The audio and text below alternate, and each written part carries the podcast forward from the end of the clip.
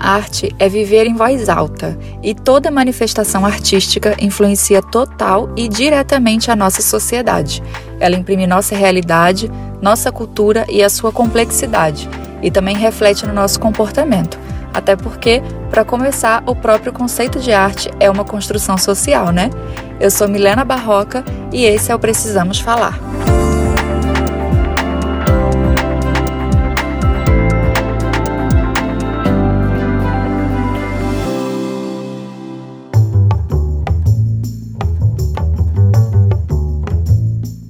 Arte de rua está diretamente associada à transgressão, mas também à paixão. E foi assim com a nossa entrevistada de hoje, Yara Barbosa, a Pão, que está na cena cultural desde 2014 e foi responsável pela renovação do totem Eu Amo Maceió da orla mais bonita do Brasil. Primeiro, Yara, muito pra... Yara, Pão, como você prefere? Pode chamar de pão. Pode chamar de pão? Yara, pão. Tá bom. Pãozinha, pão de mel. Quente como um pãozinho. É, primeiro, muito obrigada por ter vindo. É um prazer te receber aqui para falar desse, desse viés artístico né, que está crescendo aqui em Maceió. Eu queria que a gente começasse falando sobre o Totem, que foi o projeto mais recente, que é um lugar de muita visibilidade, tem uma carga emocional, turística muito grande, está bem ali na nossa orla, né? E eu queria que você dissesse para a gente um pouquinho como é que foi participar desse projeto. Eu queria agradecer pelo convite, para mim é um prazer estar aqui. E foi uma honra, né? Eu, para ser sincera, não esperava que fosse dar tanta repercussão, embora eu saiba que é um ponto turístico que todo mundo que passa ali, né, quer tirar uma foto. E foi, assim, meio que de surpresa, sabe? Falar, ah, vamos fazer. E aí teve muita cobrança até do, dos próprios turistas, né? Falar, ah, a gente quer tirar foto, vai estar pronto amanhã. Então, assim, foi uma carga de... Sem pressão, imagina. Foi umas 10, mais de 10 horas, assim, pintando. E foi legal também, eu tive a ajuda do meu companheiro, meu namorado, Heitor, porque a gente só se vê final de semana e aí foi o momento dele estar tá me ajudando. E eu, de uns tempos para cá, eu tenho convidado algumas pessoas para estarem comigo, acompanhando o meu processo de execução, porque também é o espaço que eu tenho para proporcionar as pessoas a terem essa experiência. Então foi ótimo, assim, tá, tá na rua pintando, tá perto da praia, tá trazendo os símbolos da nossa cidade, né? Tá valorizando, foi ótimo. Fora toda a repercussão. É, eu até queria perguntar qual foi a sua inspiração para a arte que você fez lá. A gente identifica os símbolos das, da praia, a gente vê o gogó da Ema, vê o farol e também aquela imagem central é uma releitura de uma obra autoral minha que eu já tinha feito, que é Antes de Dormir, em Fé. Ela é, é como se fosse um rosto feminino que tem uma abstração como se ela estivesse em oração, meio que olhando para baixo, assim. Então, eu queria trazer essa sensação de, de fé, sabe? De, de esperança, de oração, o colorido também, a alegria da praia, assim como o, o, a textura do filé, que é muito característico da gente. Bastante coisa, então, e é bem importante essa mensagem de fé agora, nesse momento que a gente está retomando a movimentação turística também ali na praia, né? Grande, grande carga e enquanto mulher. Afinal, esse é um podcast feminino. É, esse trabalho também pode inspirar não só artistas locais, mas principalmente outras mulheres, né? E eu queria que você dissesse como você vê esse processo arte-mulher aqui em Maceió. Então, quando eu comecei, é, eu acho que só tinha uma menina pintando. Eu realmente não tinha referência. E, para ser sincera, eu nem sabia que era possível eu viver e me realizar tanto artisticamente, que nem eu, eu tenho a certeza hoje, né? Então foi realmente pela paixão. Foi assim, a primeira vez que eu pintei na rua, eu falei, nossa, eu não, eu não, eu não vou assim esperar por, por nada, eu vou fazer e correr atrás e, e fui indo, né? Foram aparecendo algumas oportunidades e correndo atrás das oportunidades principalmente. E e aí, com o tempo, foram aparecendo algumas meninas, uhum. não são muitas em comparação a, a outras cidades, outras capitais, mas eu vejo que tem uma crescente, sim, e tem umas meninas desenvolvendo uns trabalhos bem bacanas, tanto na rua, na cidade, quanto em outras vertentes da arte, né, como tatuagem, enfim. Você acha que hoje a gente está caminhando para uma igualdade de presença na arte homem e mulher? Eu acho que sim, não está tão próximo, ainda tem uma diferença, pelo menos aqui, mas eu acho que o caminho é esse, até porque é, a referência, por exemplo, de um edital que saiu agora da Lei Aldir Blanc, tinha como incentivo, querendo ou não, a participação das mulheres, né? A questão da pontuação por reconhecer que é, necessita ter esse espaço para que as mulheres ocupem, para que haja uma, uma igualdade maior. Perfeito. E você acredita que o cenário artístico e cultural é menos hostil com as mulheres? A gente sofre em todo lugar, né? Sempre tem uma questão, uma guerra, um leão por dia para a gente superar em é, turismo, cultura, culinária, escritório, financeiro, enfim.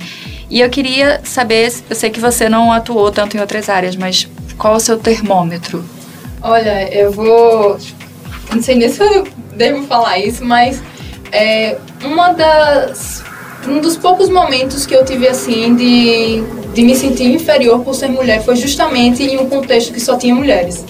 Olha. Ver como são as coisas. Eu, desde nova, assim, tive muito contato com, com garotos, né? Acho que, assim, pelo meu estilo, pelo o, o esporte, né? Da, da capoeira, da, do próprio grafite, de ser um, um, um, ambiente mais masculino, né? Cresci com a referência de ter um primo, um, um irmão.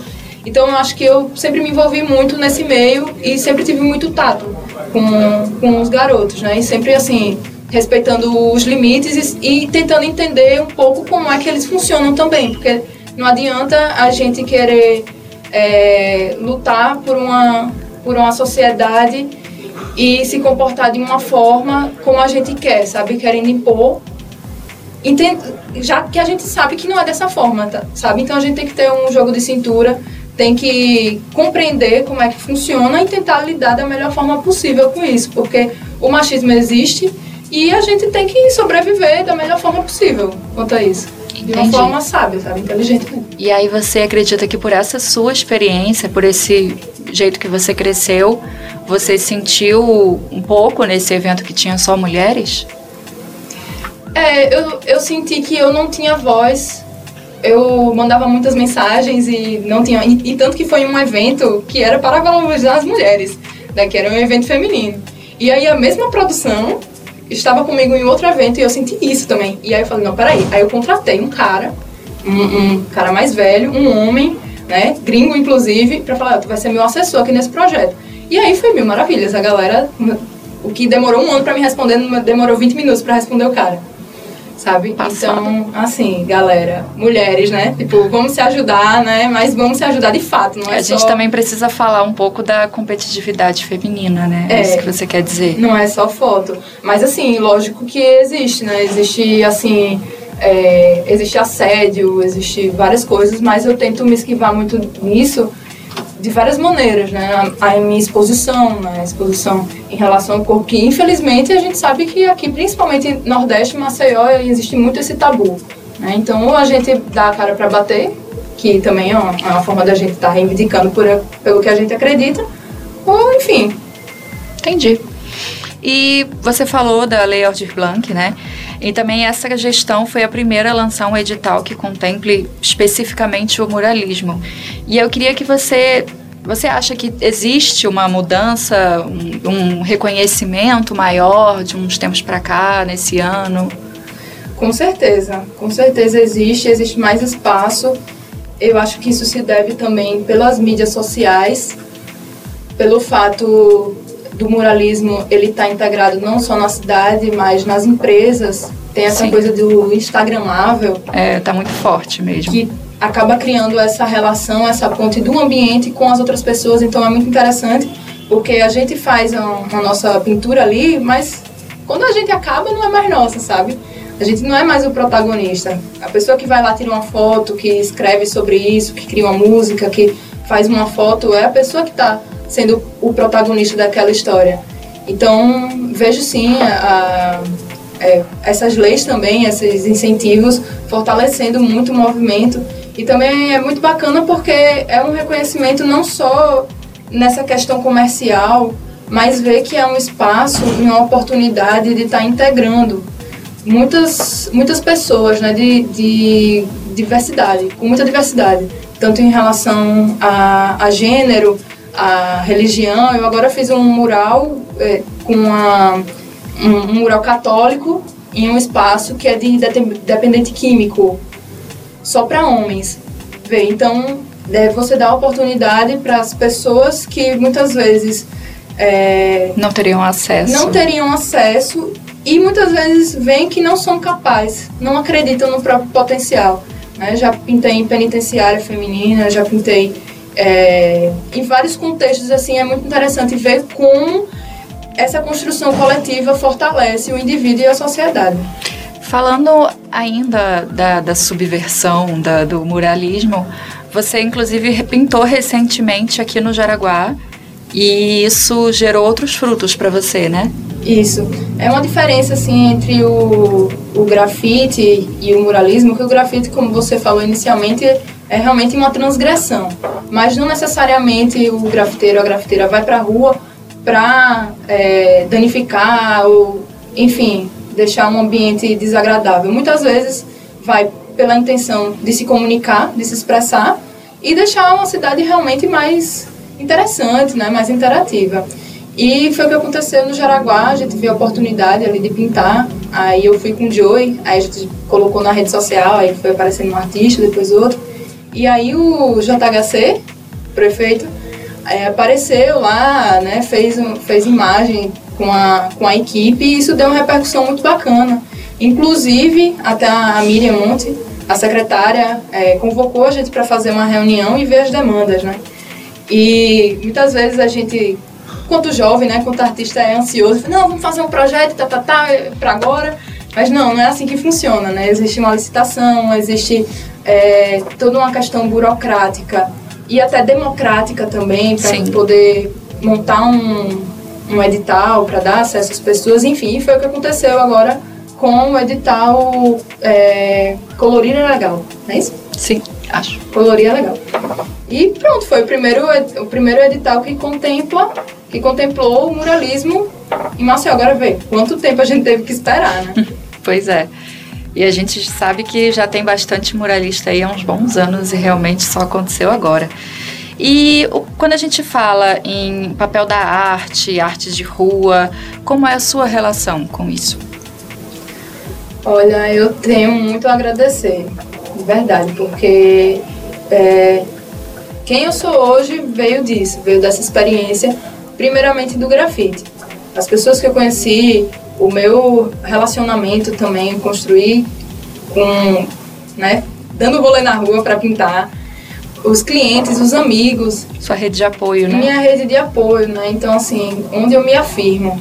E onde eu consigo me manter, né? E é onde, por onde eu acredito, quero e vou lutar para continuar, né? Para crescer, constituir minha família e, enfim, tá me fortalecendo nesse meio. Então, tenho muita gratidão e coloco isso em prática sempre que possível. Agora que eu me profissionalizei realmente, eu tenho as minhas demandas de trabalho e nem sempre eu tenho o mesmo a mesma disponibilidade de estar pintando na rua que nem antes assim para ir com os meus próprios investimentos, né, e viajar para pintar assim de graça. Mas ainda assim eu faço isso, continuo fazendo, continuo é, tentar, tentando é, dar espaço até para os clientes que não têm muitas condições, para as ONGs, então é, eu tento estar reservando meu tempo também para isso. Perfeito. Para finalizar, saindo um pouco de arte, de onde vem o pão? Eita, pão.